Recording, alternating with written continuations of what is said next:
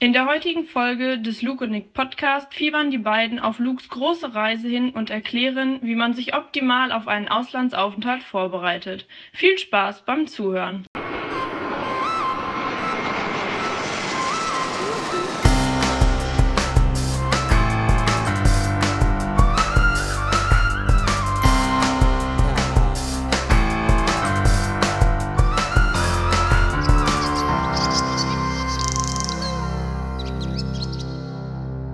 Hallo und herzlich willkommen zum Luke und Nick Podcast. Mein Name ist Nick und auf der anderen Leitung mein Reisebuddy Luke. Luke, lebst du noch? Niklas, du kennst mich, natürlich. Ja, und aktuell ähm, bin ich ein bisschen im Stress. Ich äh, habe mir noch zwei Tage bis zu meiner großen Reise und äh, muss da noch so die eine oder andere Vorkehrung treffen. Ja, wird noch ein äh, recht vollgespickter ähm, Plan für die nächsten zwei Tage auf jeden Fall.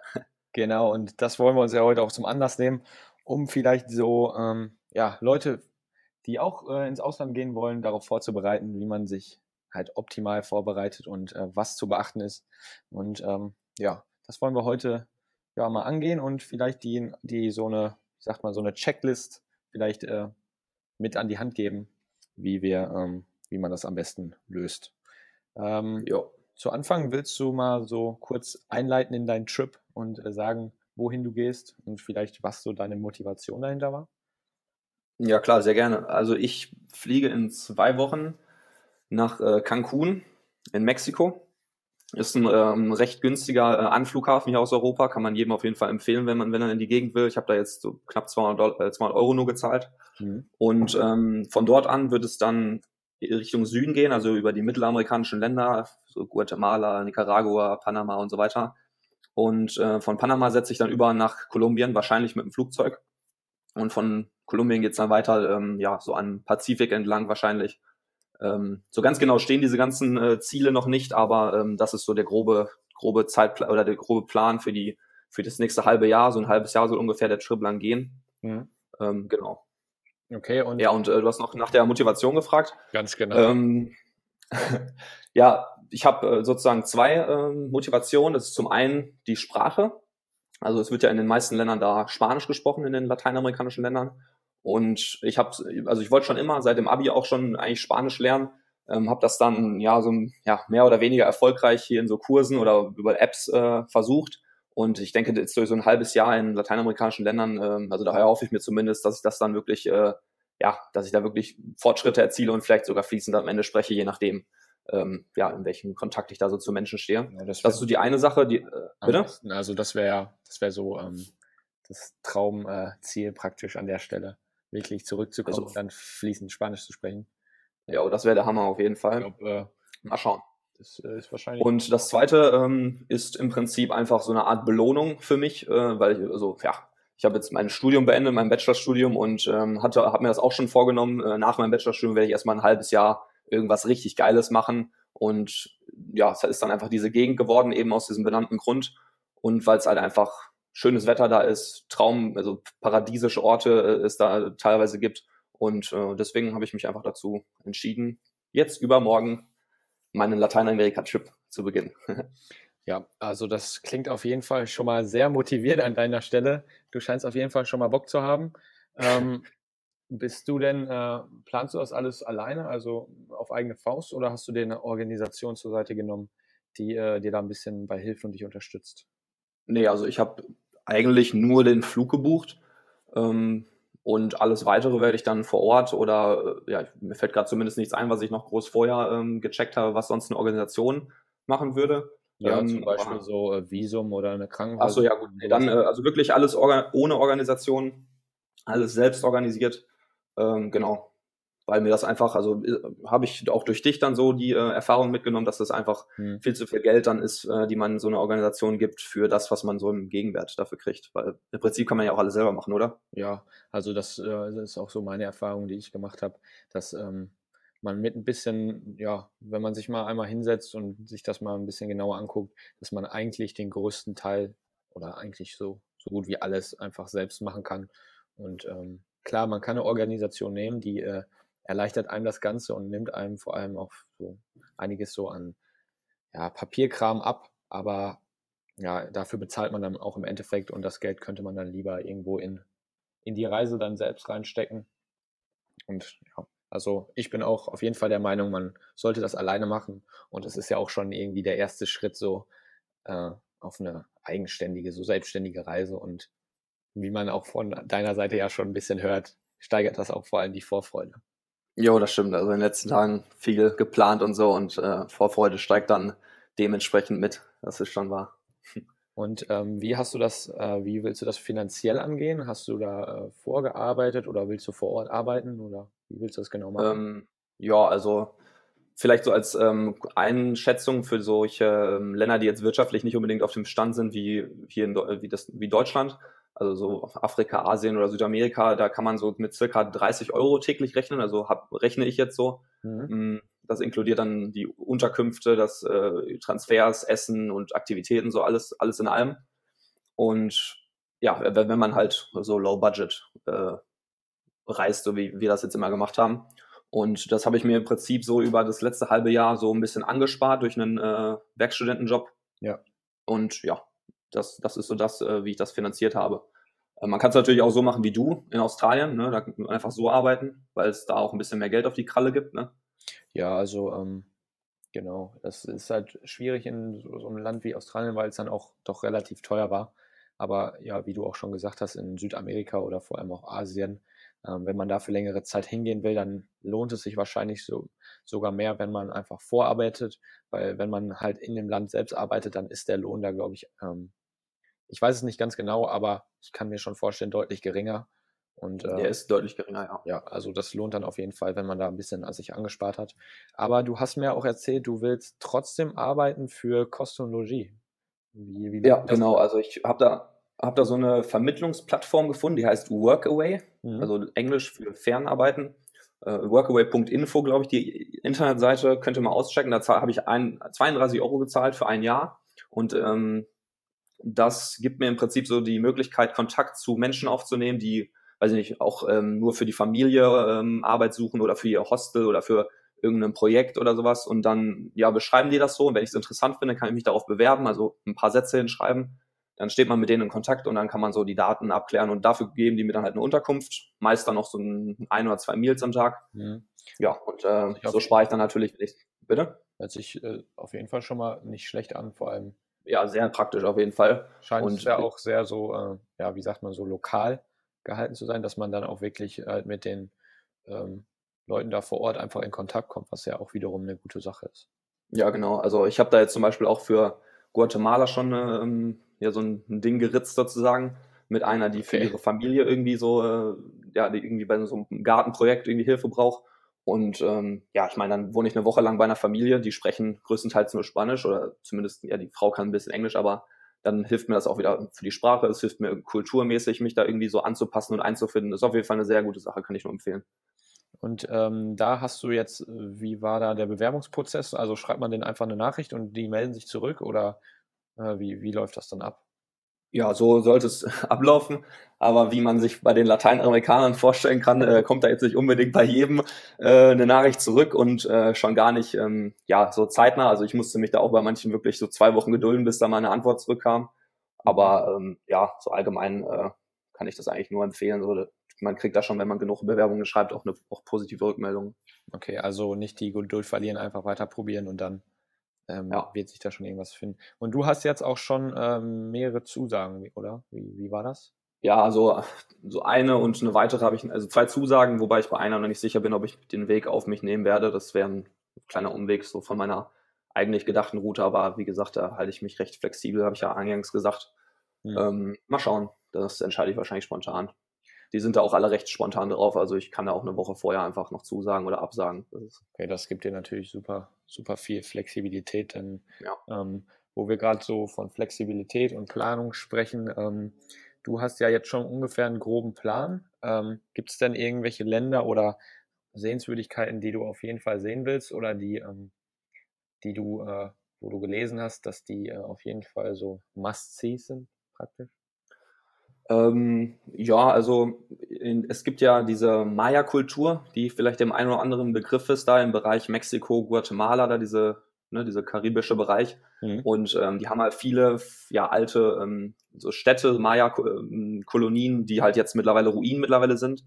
Ähm, Chichen Itza ist so eins der neuen sieben Weltwunder, das so das bekannteste und erhaltenste von diesen ist. Und ich will vielleicht auch dahin, aber ich will vor allem nach Guatemala zu den Tikal-Ruinen. Die sollen so im Prinzip schöner sein als äh, Chichen Itza, weil es auch einfach großflächiger ist und eben nicht so touristisch überlaufen. Also das wird auf jeden Fall eine Anlaufstelle sein in den ersten Wochen.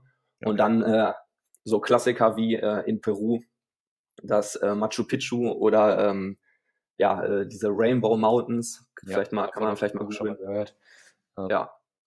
Ja, dann äh, musst du uns auf jeden Fall davon berichten, wenn du dann da schlussendlich wirklich vor bist und äh, erzählen, ob es das wirklich wert war. Und vielleicht hast du ja dann auch noch den anderen, den einen oder anderen Geheimtipp, den du dann auf der Reise da. Äh, ja, ich will es hoffen. ähm, ja, wie sieht es denn aus so mit äh, Vorbereitung hier zu Hause? Wie, wie hast du Tipps, wie man, was man am besten mitnimmt oder wie man den Rucksack am besten packt? Wie, wie machst du das da? Ähm, ja, so vielleicht noch vorab so zum Thema Vorbereitung, was man hier auf jeden Fall noch, äh, also was so ja notwendig auf jeden Fall ist vorab, bevor man überhaupt fliegt oder bevor man äh, den den Koffer packt. Ähm, ich würde erstens auf jeden Fall eine Krankenversicherung buchen. Das ist schon mal das also schon essential. Dann ja. auf jeden Fall drei Monate bevor man fliegt, sich mit Impfungen auseinandersetzen, weil zum Beispiel in meinem in meinem Fall muss ich eine Gelbfieberimpfung vorweisen. Okay. Ähm, in so vor, ja der Hälfte der Länder. Amerika, ne, ist äh, so genau, ein ja. wichtiges Land, wo man sich mit den Impfungen äh, früh früh äh, drum kümmern sollte, weil da doch genau. äh, mehr mehr Gefahren, was die Krankheiten betrifft, äh, lauern als hier bei uns.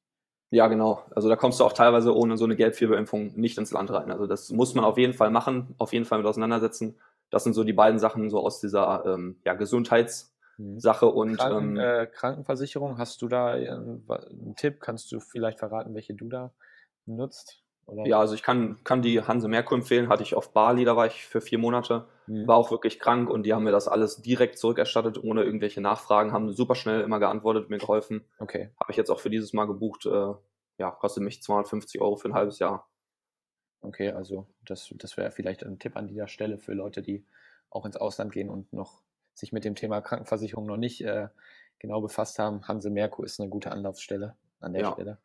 Ähm, ja, und, und sonst, ähm, sonst vielleicht äh, so das Thema Visum mal behandeln, ist jetzt vielleicht für meinen Trip nicht so relevant, weil wir als Deutsche in diese Länder, die ich äh, bereisen werde, ähm, einfach an, am Ankunftstag im Prinzip ähm, noch ein Visum beantragen und dann auch ausgestellt bekommen.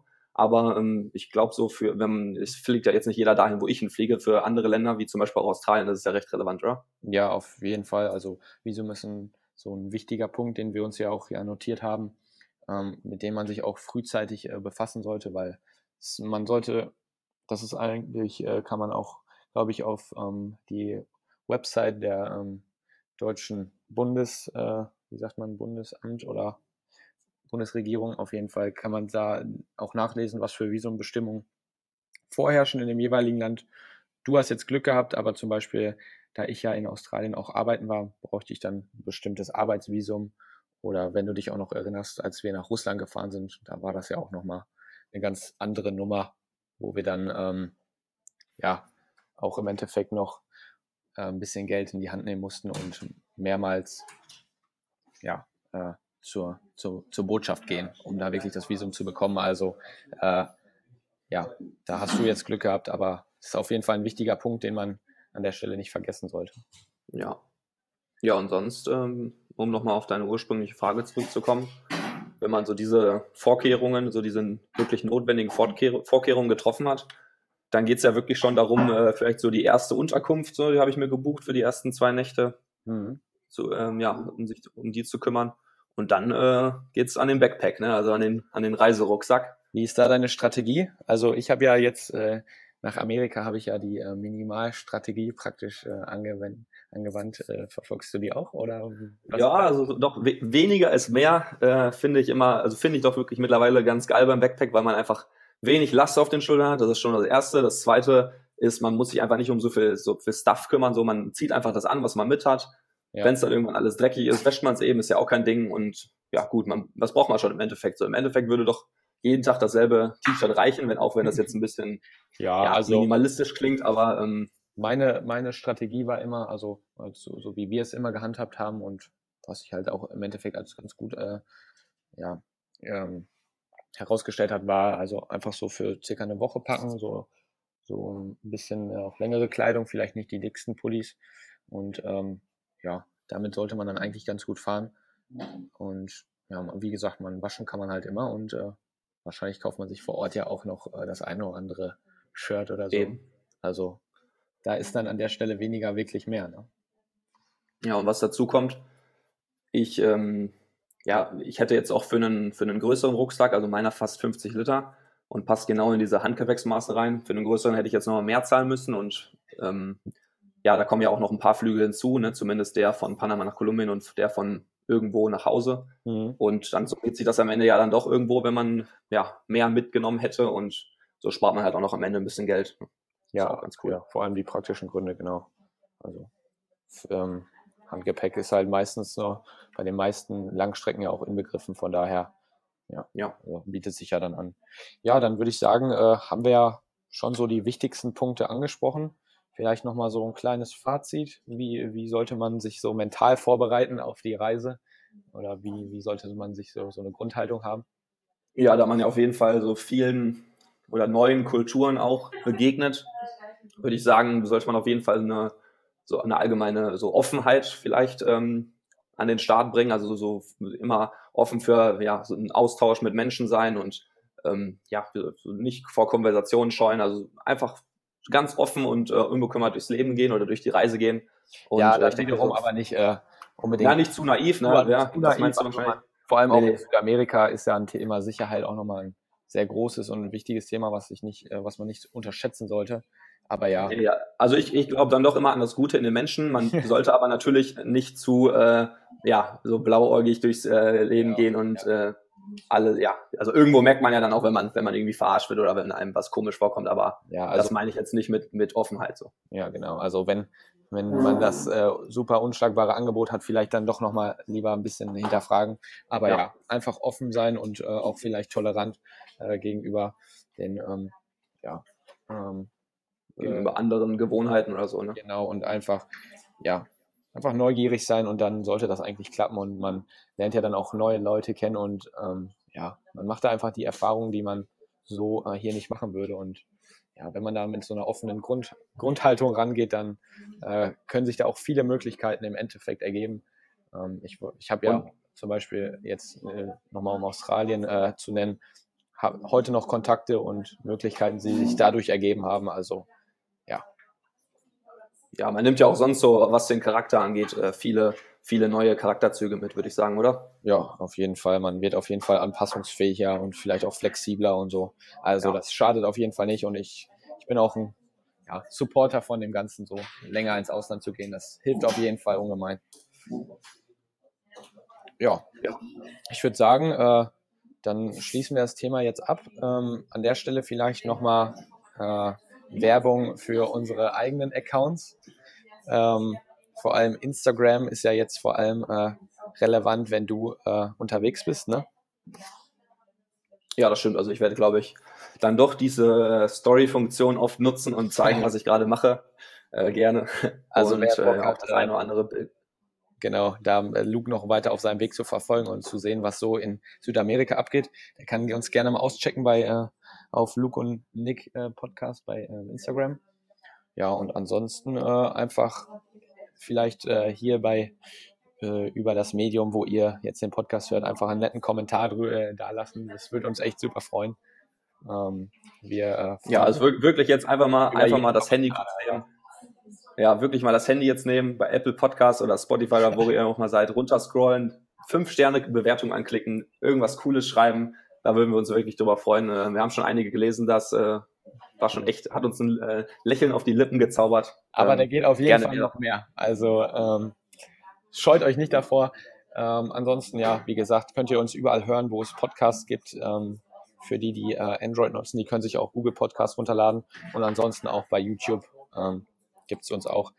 Ja, ähm, ich würde sagen, damit äh, beenden wir das Ganze mal und äh, wir hören uns dann nächste Woche aus Südamerika. Jo, nächste Woche Mittwoch wahrscheinlich Ja. dann wieder, ne? Kannst du schon glauben, ey? Ich nicht. ja, ich muss es ja irgendwo wahrhaben, ne? Ja, das wird auf jeden Fall schon ein geiles Erlebnis. Na gut, dann äh, hören wir uns nächste Woche, Bro. Jo, take it easy. Ciao.